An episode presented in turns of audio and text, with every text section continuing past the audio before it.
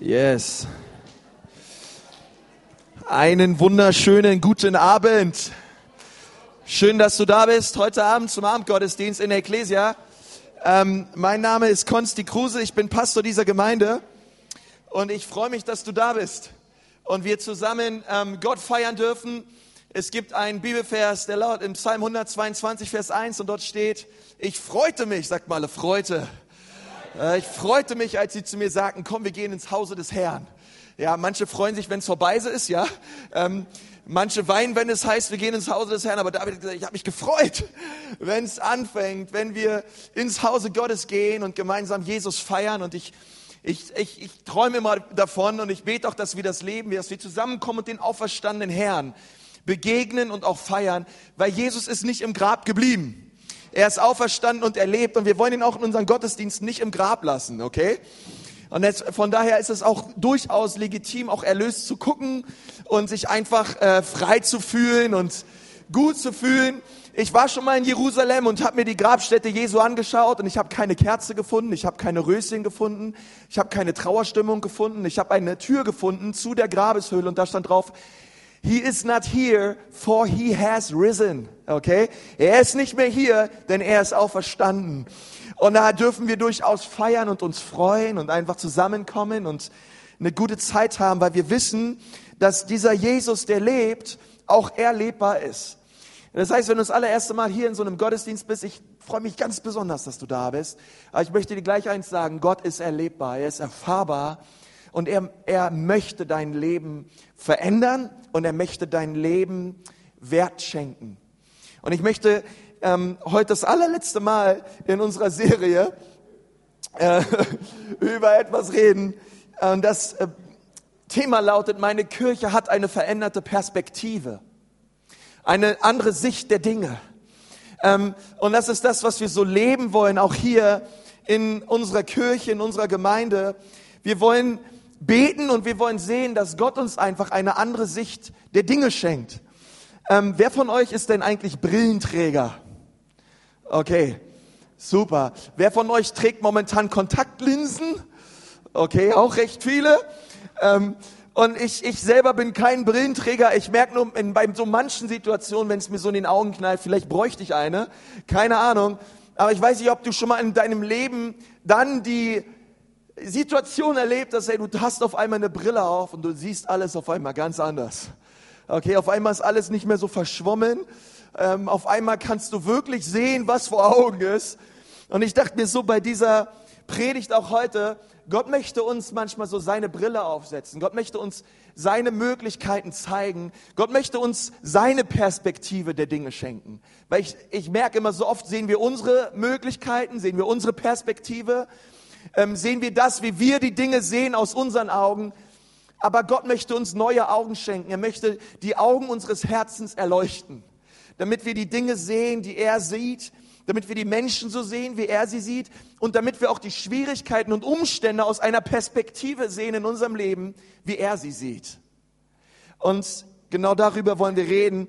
Und ich möchte gerne an dieser Stelle noch etwas sagen. Und zwar wollen wir über Philemon reden über, es ist ein ganz kleiner, kleiner Brief im Neuen Testament und wir wollen gemeinsam darüber reden, wie Gott ja, zu Philemon sagt, Philemon, ich möchte deine Perspektive verändern. Ich möchte, dass du deine Umstände und die Schwierigkeiten, in denen du dich befindest, auf einmal aus einem anderen Sichtwinkel siehst. Und auf einmal macht alles Sinn. Ich möchte, dass du Gottes Perspektive bekommst. Deswegen schreibt Paulus, zu Philemon, Philemon, das und das muss sich ändern. Und wisst ihr, momentan ist es so, wir haben letzten Mittwoch über den Philemon-Brief gelesen und wir sind Vers für Vers durchgegangen. Und ich möchte dich ermutigen, wenn du hier bist und sagst, hey, ich möchte einfach eine lange Zeit im Lobpreis verbringen mit der Familie. Ich möchte einfach mir Zeit nehmen, um Jesus anzubeten und wir wollen gemeinsam die Bibel aufschlagen und Vers für Vers durchgehen. Und wenn du einfach dich einfach nach mehr auch sehnst, komm am Mittwoch in Gottesdienst um 18.30 Uhr. Und wir wollen, wir haben, wir haben diesen Gottesdienst jeden Mittwoch und es ist einfach Extended Worship und ähm, einmal eine Zeit, wo wir auch noch tiefer hineingehen ins Wort und danach essen wir immer zusammen ganz viel gesundes Zeugs, Gemüse und Obst und so, kein Fleisch. Ähm, keine Salami, ähm, ganz gesund. Ich glaube, das liegt daran, dass die Chefin, die das vorbereitet, so eine Ernährungswissenschaften studiert, oder? Wo ist sie, die Jessie? Okay, ja. Die weiß, was gut ist für dich, okay? Äh, und von daher, komm einfach vorbei. Lass dich überraschen, wie es wird. Ähm, Paulus hat den Brief an Philemon geschrieben, 60 nach Christus. Paulus befand sich im Gefängnis und er hat ähm, diesen Brief geschrieben in einer Zeit, wo er ja durch schwierige Umstände ging in seinem Leben. Er hat es oft erlebt, dass er gesteinigt wurde. Einmal dachte man sogar, er wäre tot. Ähm, und man hat ihn aus der Stadt hinausgeschliffen und einfach liegen gelassen wie, wie einen toten Menschen. Aber er war nicht wirklich tot. Irgendwann hat er sich wieder aufgerappelt und Leute haben für ihn gebetet und er hat irgendwie weiter gelebt. Und er hat viel Hunger durchlitten, viel Armut durchlitten. Er hat gesagt, ich weiß es, Überfluss zu haben, aber ich weiß es auch genauso, was es bedeutet, Verfolgung zu erleben, traurig zu sein. Ähm, ich weiß, was es bedeutet für Jesus hier auf dieser Erde, Kosten durchzugehen, die viel von mir abverlangen. Und er hat nicht nur an Philemon geschrieben aus dem Gefängnis heraus, sondern er hat auch an die Gemeinde geschrieben in Ephesus und in Kolosser. Und ihr müsst wissen, dieser Philemon, er war ein Pastor und er hatte in seinem eigenen Haus eine Gemeinde. Und das war damals so in der Urgemeinde. Man hat keine großen Kirchengebäude gehabt oder irgendwelche Gottes- und Gemeindehäuser, sondern die Menschen haben sich in Häusern getroffen, bei Privatpersonen. Und Philemon war ein Pastor und er hatte in seinem Wohnzimmer eine Gemeinde. Aber er hatte nicht nur eine Gemeinde, sondern er hatte auch Hausdiener und Haussklaven. Nun, jetzt müsst ihr wissen, ähm, Sklaven auch zu biblischen Zeiten war nicht die Art von Sklaven, wie wir es kennen aus irgendwelchen Django Unchained Filmen oder ähm, aus irgendwelchen 70er, 18. Jahrhundert, 17. Jahrhundert, 19. Jahrhundert Sklaverei in den USA, wo die Herren ihre Sklaven geschlagen haben, misshandelt haben und sie einfach als Fußabtreter dienten, sondern zu biblischen Zeiten war der Grundtenor immer der, hey, ihr lieben Herren, ähm, ihr lieben Leute, die ihr Hausdiener und Sklaven habt, behandelt eure Sklaven gut.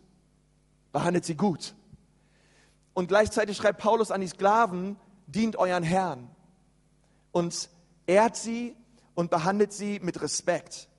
In 5. Mose 27 steht sogar, wer einem Sklaven einen Zahn rausschlägt, der muss den Sklaven frei gehen lassen. Dieser Sklave ist dann ein freier Mann. Okay? Und das hat schon mal nichts mit dem zu tun, was wir so aus irgendwelchen Tarantino-Filmen kennen oder weiß ich nicht, was du so guckst. Ähm, ja, egal. Und, ähm, und das war auch dieses, dieses Bild, wenn wir über Sklaverei lesen und diesen Onesimus, weil Onesimus war ein Sklave bei Philemon. Aber Onesimus hat etwas getan und zwar hat er Philemon beraubt. Er hat irgendwas gestohlen bei ihm, irgendwas Kostbares aus seinem Haus hat sich so unter den Arm ge gekrallt und ist damit weggerannt. Irgendwo weit weg. Und ich kann mir vorstellen, dass Philemon alles unternommen hat, um Onesimus zu finden. By the way, wenn du noch einen Namen suchst für deinen Jungen, Onesimus ist eine gute Wahl. Ich persönlich kenne noch keinen, der Onesimus heißt, okay? Aber umso mehr ich über diesen Namen nachdenke und rede, umso mehr gefällt mir dieser Name. Judy. Spitzname Oni oder so. Ähm, jedenfalls Oni war auf der Flucht und ähm, irgendwie kam er nach Rom, also ist weit, weit weggerannt.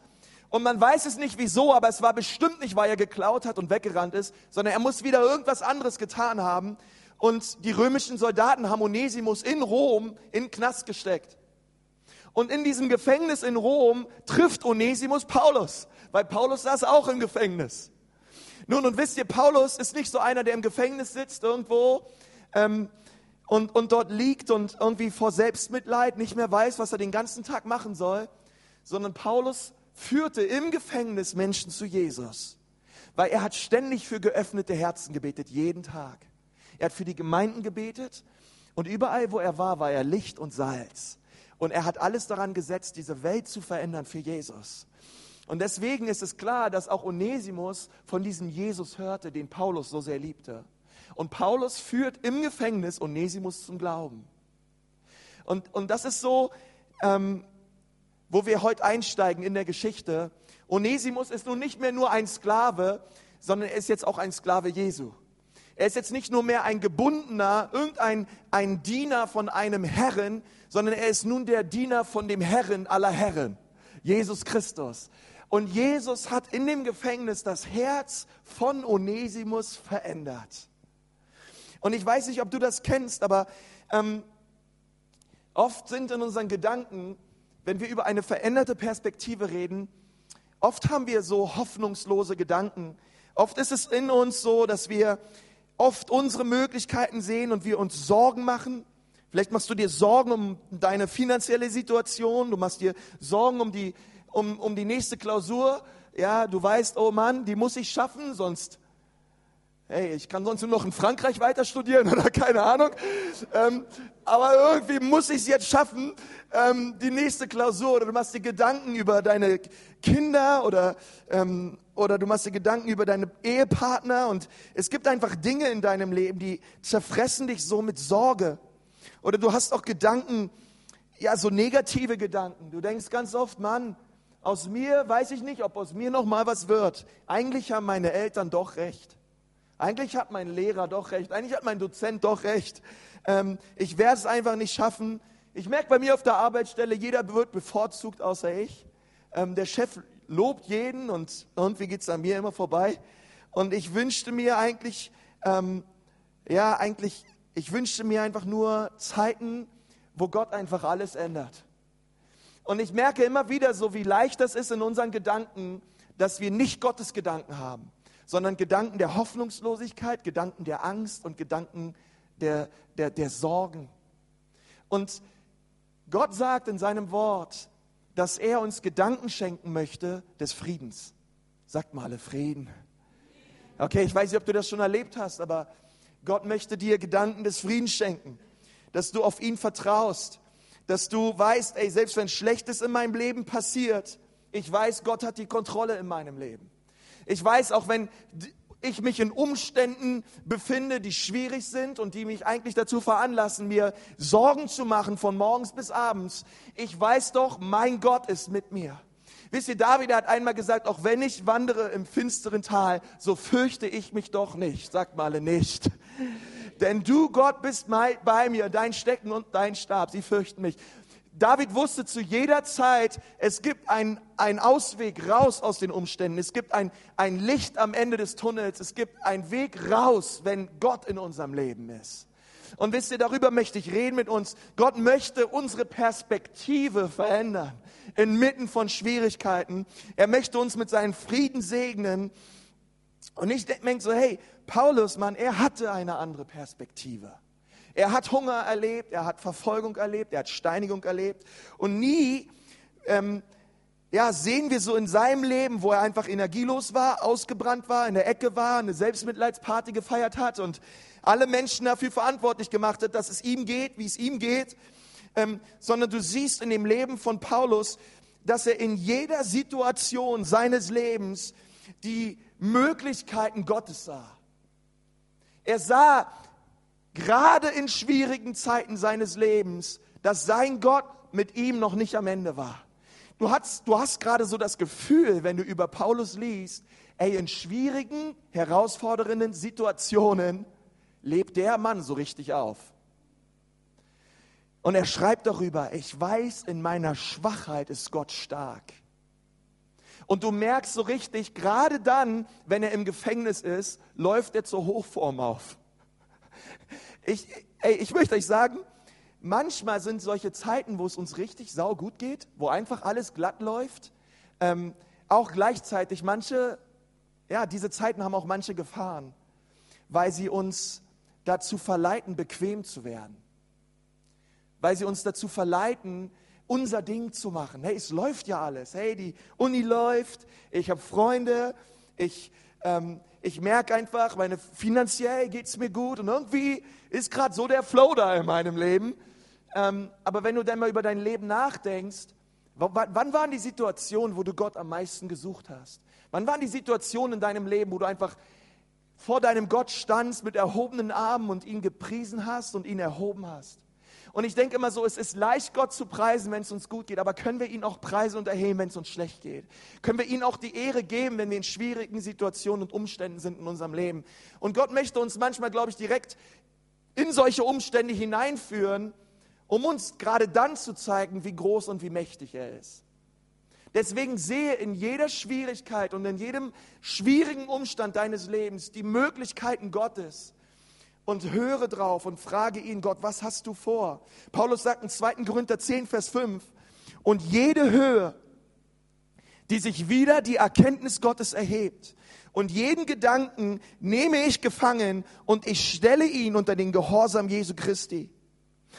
Was Paulus hier sagt ist, wir ergreifen jeden Gedanken in uns, der nicht konform geht mit der Bibel.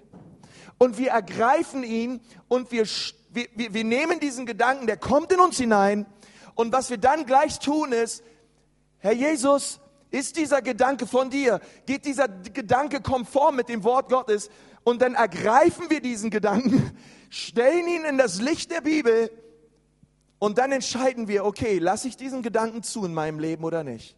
Lasse ich diesen Gedanken zu einem Wort werden Lasse ich dieser, diesen Gedanken zu einer Tat werden in meinem Leben oder geht dieser Gedanke nicht konform mit dem Wort Gottes und dann lasse ich ihn los? Das heißt, anstatt so viele Gedanken uns ergreifen, ergreifen wir die Gedanken und stellen ihn unter den Gehorsam Jesu. Da möchte Gott uns hinführen. Und ich denke immer wieder, hey, es ist so wichtig, dass wir aktiv werden. Und nicht einfach, dass die Umwelt auf uns aktiv wird und wir einfach nur das tun, was die Umwelt uns diktiert sondern wir müssen aktiv werden. Ähm, Römer 12, Vers 2 sagt, richtet nicht länger nach den Maßstäben dieser Welt, sondern lernt in einer neuen Weise zu denken.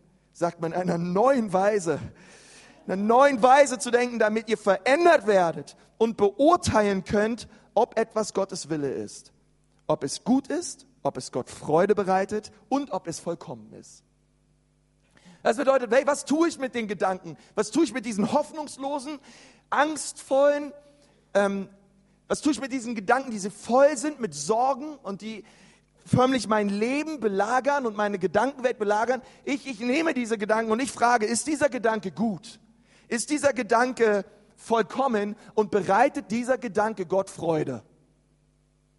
Daran messen wir unsere Gedanken. Wir können ja mal beim ersten Punkt anfangen. Bereitet dieser Gedanke Gott Freude? Okay? Also das heißt, wenn du in deiner Uni sitzt und du äh, hörst, wie alle möglichen Leute wieder ablästern über irgendeinen Kommiliton, der irgendwie komisch ist, und du denkst dir, jetzt mache ich mit oder nicht? Was sage ich jetzt? Kannst du dir jetzt allererstes denken, gut, was immer ich jetzt sagen werde, bereitet das, was ich sagen werde, Gott Freude, ja oder nein? Wenn du über deinen Professor denkst, wenn du über deine Eltern denkst, wenn du über deine Freunde nachdenkst, wenn du über, über alles Mögliche nachdenkst, hey, bereiten die Dinge Gott Freude? Sind die Gedanken gut und sind sie vollkommen? Hey, und wenn wir manchmal so ein Sieb hätten bei uns vom Kopf und da würde alles durch, ich weiß nicht, bei, bei manchen von euch wäre da nicht mehr viel übrig, okay? Ähm, aber ich denke so, hey, Gott hilf uns, ähm, einfach einen Filter in unsere Gedanken hineinzubekommen durch deinen Heiligen Geist, dass wir nicht einfach alles zulassen. Herr, sondern hilf uns, über die Dinge nachzudenken, die gut sind, die Gott Freude bereiten und die vollkommen sind. Seht ihr das eigentlich auch so? Ja, Gott möchte uns da helfen. Er sagt in Römer 8, Vers 6, was der Geist will, bringt Leben und Freude, aber was die menschliche Natur will, bringt den Tod. Wisst ihr, so vieles muss sich in meinen Gedanken ändern. Und ich bin Pastor. Okay. So vieles muss sich in meinem Leben ändern. Und ich bete immer wieder zu Gott, Gott schenk mir deine Sicht der Dinge. Gott schenk mir deine Augen, damit ich sehe, wie du siehst, damit ich fühle, wie du fühlst. In Philemon 1, Vers 15 steht, vielleicht kannst du es so sehen. Und das denke ich, das ist so wichtig. Hey Philemon, vielleicht kannst du es jetzt mal so sehen.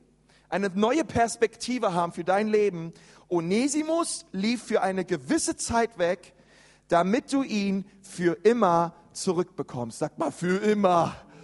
Okay, es hört sich jetzt fast an wie so ein Liebeslied, ja? Ähm, aber für immer. Und Onesimus wird für immer zu dir zurückkehren. Und ich möchte über zwei Punkte reden heute Abend. Und der erste Punkt lautet, ähm, siehe immer das Gute inmitten deiner Herausforderung. Sehe immer das Gute Gottes, möchte ich sagen.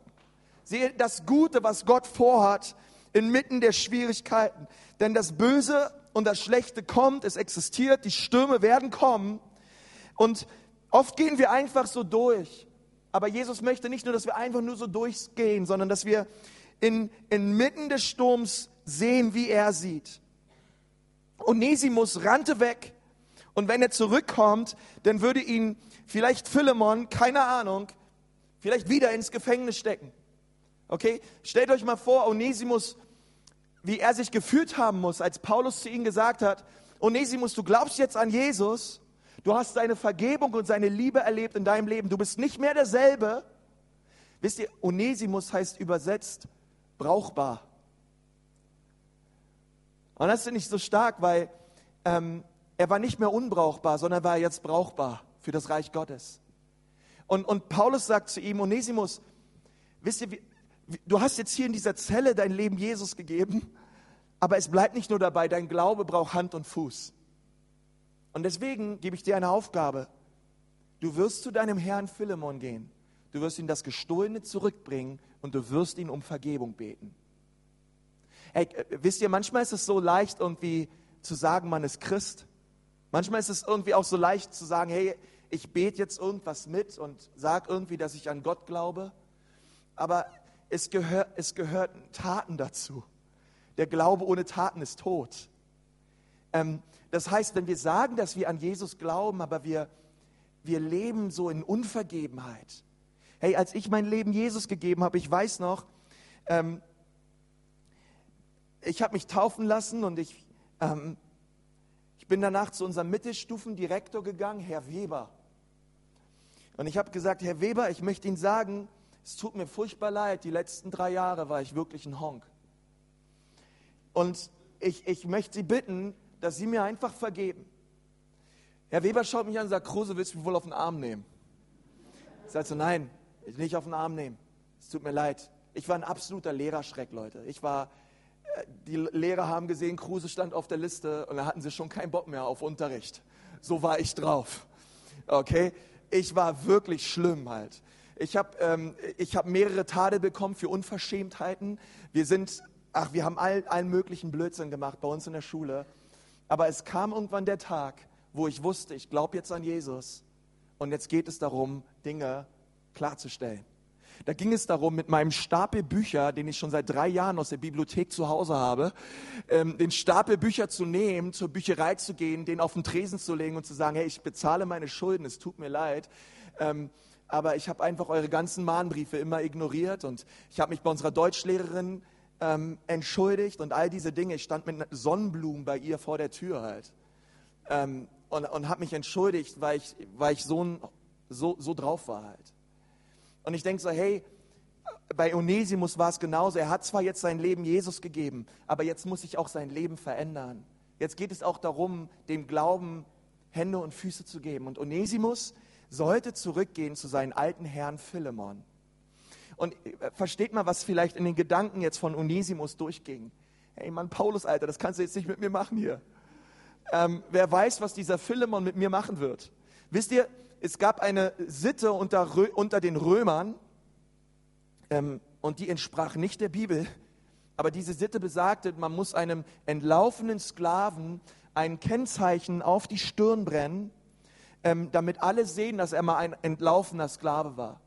Und wann immer dieser Sklave weiterverkauft wird oder woanders Schulden hat und dort arbeiten muss, wird der Herr, wird der Herr ihm eine, äh, der Hausherr ihm Special Treatment geben, okay? Ähm, auf den geht es ganz besonders aufzupassen. Aber er ist ja nicht nur weggerannt. Wegrennen ist schon schlimm. Er aber hat noch, noch was geklaut. Und ähm, damals hat man aus Sklaven die Römer haben auch Sklaven gekreuzigt, die Römer haben Sklaven misshandelt. Und vielleicht dachte Onesimus, hey, der Philemon, der wird vielleicht so sauer auf mich sein, der wird mich einfach irgendwelchen Römern in die Hand geben oder wird mich weiter weggeben in ein anderes Haus. Und wer weiß, was mich dort erwartet. Paulus, das kannst du doch bitte nicht von mir verlangen. Und wisst ihr, jetzt stellt euch mal die Gedanken von Philemon vor. Philemon sucht überall seinen Sklaven und ähm, ist bestohlen worden Und jetzt schreibt Paulus Philemon, hey, wenn, wenn Onesimus zu dir nach Hause kommt, ich bitte dich, Philemon, bitte behandle ihn nicht mehr wie ein Sklaven, sondern behandle ihn jetzt wie ein Diener Jesu. Behandle ihn jetzt nicht mehr wie irgendeinen ähm, Verbrecher, sondern behandle ihn wie einen Bruder. Und ich denke mir auch, ey, Philemon kann sich auch denken, ja, Paulus, du hast ja leicht reden.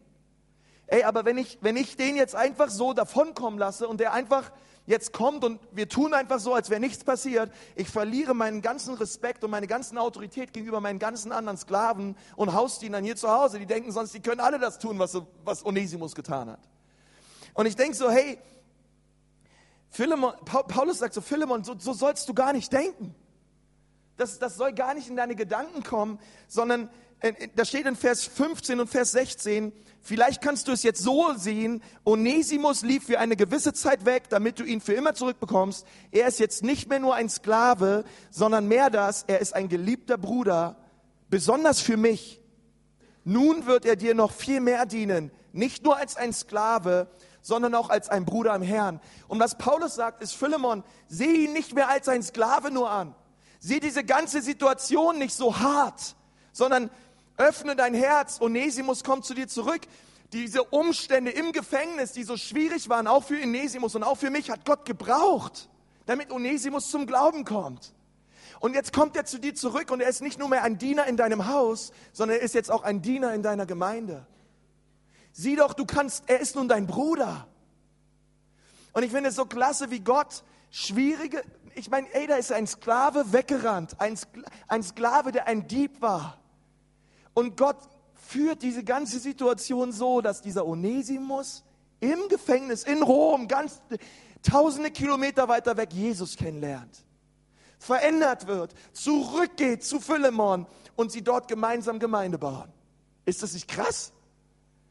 Hey, ich denke, Gott, deine Wege sind nicht unsere Wege.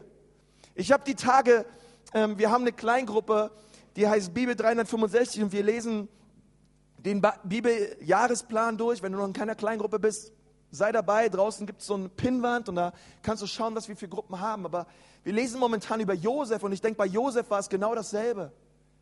Hey, auch Josef von seinen Brüdern verkauft an Ismailiter. Die haben ihn wiederum verkauft an, an, an, den, an den Hof des Pharaos in Ägypten.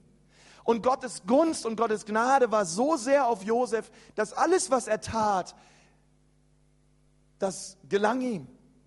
Und, und Gott hat ihn so geehrt, den Josef, und er ist, war auch im Gefängnis zu Unrecht. Und er hat so viel Ungerechtigkeit erlebt, dieser Josef. Aber an keiner Stelle sehen wir erstens, dass er irgendwie gemurrt hat oder irgendwie anti-Gott war, sondern er hat immer seinen Gott gepriesen in jedem Umstand seines Lebens. Und dann kommen seine Brüder wieder, die ihn verkauft haben, und Josef weint bitterlich und er vergibt ihnen. Und dann sagt Josef, ihr lieben Brüder, Gott hat das alles gebraucht, damit das ganz, damit ihr und unsere ganze Familie versorgt werden kann. Denn in Ägypten ist eine riesige Hungersnot, aber Gott hat mir den Schlüssel gegeben, wie diese Hungersnot überwunden werden kann. Und er sagt, ey, das was, das was ihr Böses getan hat, das hat Gott umgedreht und er hat das Allerbeste daraus gemacht. Und ich denke so, hey Jesus, schenk uns deine Perspektive der Dinge. Gott möchte genauso in deinem Leben die, das Schlechte und das Negative umdrehen und er möchte dir zeigen, was alles möglich ist.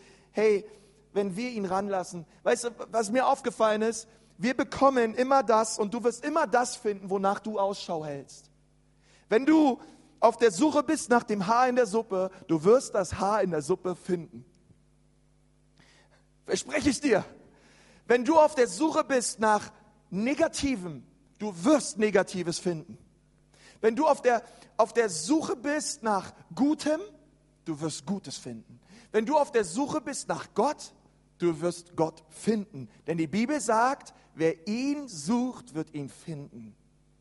Wisst ihr, ähm, ein, ein Geier und ein Kolibri sind völlig unterschiedliche Vögel, aber der Geier, er steht auf Aas, er steht auf Knochen, er steht auf Tod. Und was der Geier sucht, das wird der Geier finden. Aas und Tod. Der Kol Kolibri steht auf Leben, er steht auf Nektar, er steht auf Honig, er steht auf all diese tollen Dinge, all diese süßen Dinge. Und was der Kolibri sucht, das wird er auch finden. Und ich denke so, Herr Jesus, Hilf mir, so ein Mann zu sein, Herr, der nach dem Guten Ausschau hält, der nach dem Guten Gottes Ausschau hält in meinem Leben. Wenn du auf der Suche bist nach Sorgen und nach negativen Dingen, du wirst es finden. Aber hey, ich bete so, dass du dich aufmachst und sagst, Gott, ich möchte dein Gutes sehen in jeder Situation. Ich möchte deine Möglichkeiten sehen. Und das Zweite, und das ist der letzte Punkt, wir sehen Gottes Plan inmitten von Leid. Das möchte Gott. Gott möchte uns zu einer Gemeinde machen und dich persönlich zu einem Menschen machen, der, das, der, der Gottes Plan sieht inmitten von Leid, inmitten von schlechten Dingen.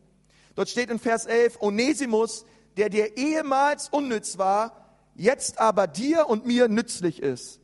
Ich sende ihn hiermit zurück.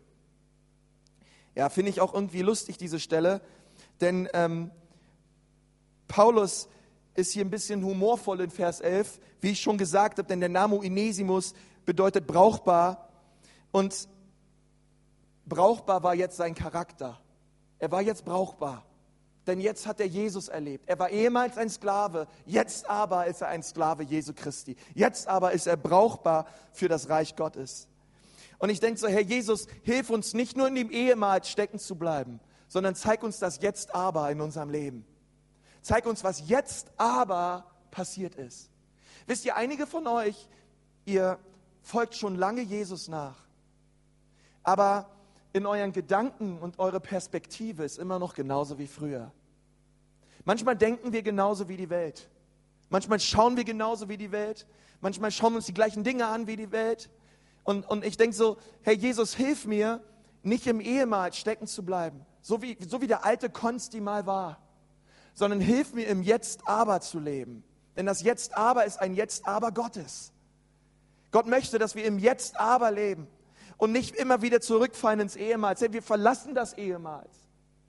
Der alte Konsti, der, der rebellisch und aggressiv war und äh, mies drauf war, der war mal. Der ist gekreuzigt worden mit Jesus Christus. Nun aber lebe ich mit Jesus und er hat meinen Charakter verändert. Nun aber bin ich Onesimus, nun aber bin ich brauchbar für Gott, für sein Reich. Und ich lebe im Jetzt aber.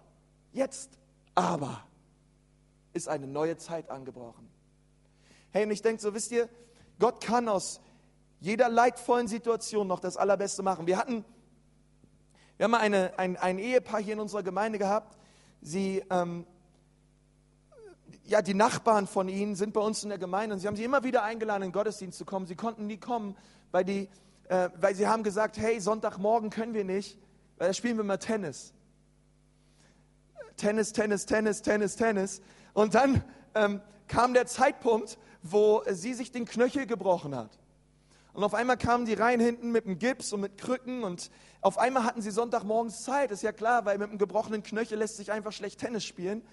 Und dann ähm, sind sie reingekommen und über die Zeit haben sie einfach ihr Herz geöffnet und haben Jesus erlebt. Und ähm, sind völlig verändert worden. Und wir haben sie hier getauft und ähm, oh, ihre ganze Familie hat sich geändert. Und ich glaube auch, dass sie jetzt auch Einfluss haben auf andere Menschen, die sich auch verändert werden, dadurch, dass sie verändert wurden. Und ich denke so, durch ein, was Gott alles durch einen gebrochenen Knöchel tun kann. Was Gott alles durch Leid und durch schlechte Dinge tun kann in unserem Leben. Ich ermutige immer jeden, der im Krankenhaus liebt, hey, sieh es nicht nur so, dass du da sitzt und krank bist, sondern sieh es als eine Möglichkeit, aktiv zu werden und Zeuge zu sein, dort, wo Gott dich hinstellt. Sehe jede Situation als eine Möglichkeit Gottes, äh, wo Gott dich gebrauchen möchte. Und ich, und ich bete so, dass wir nicht in diesem Ehemal stecken bleiben, sondern dass wir die Möglichkeiten Gottes sehen inmitten von Leid. Weil Gott hat seine Hand auf deinem Leben. Und die Bibel sagt, alle Dinge werden denen zum Besten dienen, die ihn lieben. Sagt mal, alle Dinge, alle Dinge werden denen zum Besten dienen, die ihn lieben. Und ich möchte dir sagen, wenn du von Herzen Jesus liebst und du sitzt hier und du weißt dass er Jesus ist mein Herr. Er hat mich erlöst und mich befreit. Ich bin nicht mehr der, der ich mal war. Alles wird dir zum Besten dienen. Am, am Ende wird alles dir zum Besten dienen. Und wenn du sagst, Konsti, momentan in meiner Situation, ich sehe einfach nicht das Beste und das Gute Gottes, dann möchte ich dir sagen, dann bist du noch nicht am Ende. Aber unterm Strich soll uns alles zum Besten dienen. Und das ist so eine tiefe Gewissheit in meinem Herzen, wo ich Jesus für preise. und ihm danke und sage, Gott, unterm Strich weiß ich, dass du Herr bist. Und mein Leben ist in deiner Hand. Und wisst ihr, es ist ein wichtiger Schritt in unserer Nachfolge, inmitten von Leid. Es gibt viele, es gibt viele Leute, die fragen, Herr, warum? Herr, warum tust du das? Herr, warum erlebe ich das gerade? Gott, warum diese Krankheit? Gott, warum dieses Leid? Gott, warum diese Beziehung oder so? Und, und wisst ihr, wir, wir, wir tun einen Schritt in unserem Glauben weiter voran, wenn wir anfangen zu fragen, Gott, wozu? Gott, wozu? Das ist eine gute Frage. Manche, manche, manche warum fragen, okay, aber wenn wir wirklich Gottes Herz ergreifen wollen inmitten von Leid, müssen wir fragen, Gott, wozu? und sagen, Gott, wozu dient das jetzt hier, was ich hier gerade durchmache, Gott, in meiner Familie, in meiner Ehe, auf der Uni oder keine, Gott, Gott, wozu? Was, was hast du vor in dieser Situation? Wie Gott ist deine Sicht der Dinge? Öffne meine Herzen, damit ich es erkenne, denn ich möchte das leben, was dir gefällt. Ich möchte in deinem Willen sein und dich lieben. Amen. Amen. Hey, deswegen lass uns Gott fragen, Gott, wozu? Wozu all das? Und ich bete so, dass wir eine Gemeinde sind und dass jeder einzelne von uns, dass wir sagen, Gott, ich bitte dich, schenke mir eine andere Perspektive. Hilf mir, darüber nachzudenken und das zu sehen, was gut ist, was ehrbar ist, was dich verherrlicht und was dir Freude bereitet. Und ich glaube, so vieles in unserem Leben wird sich ändern, wenn wir bereit sind, uns da, dahingehend entscheiden und sagen, Gott, solche Menschen wollen wir sein. In Jesu Namen. Amen. Möchten wir mit uns beten? Lass uns die Augen schließen. Herr Jesus, ich danke dir so sehr für diesen Abend. Und ich danke dir, Herr, für so viele Menschen auch heute Abend, die gekommen sind, Herr, um dir zu begegnen.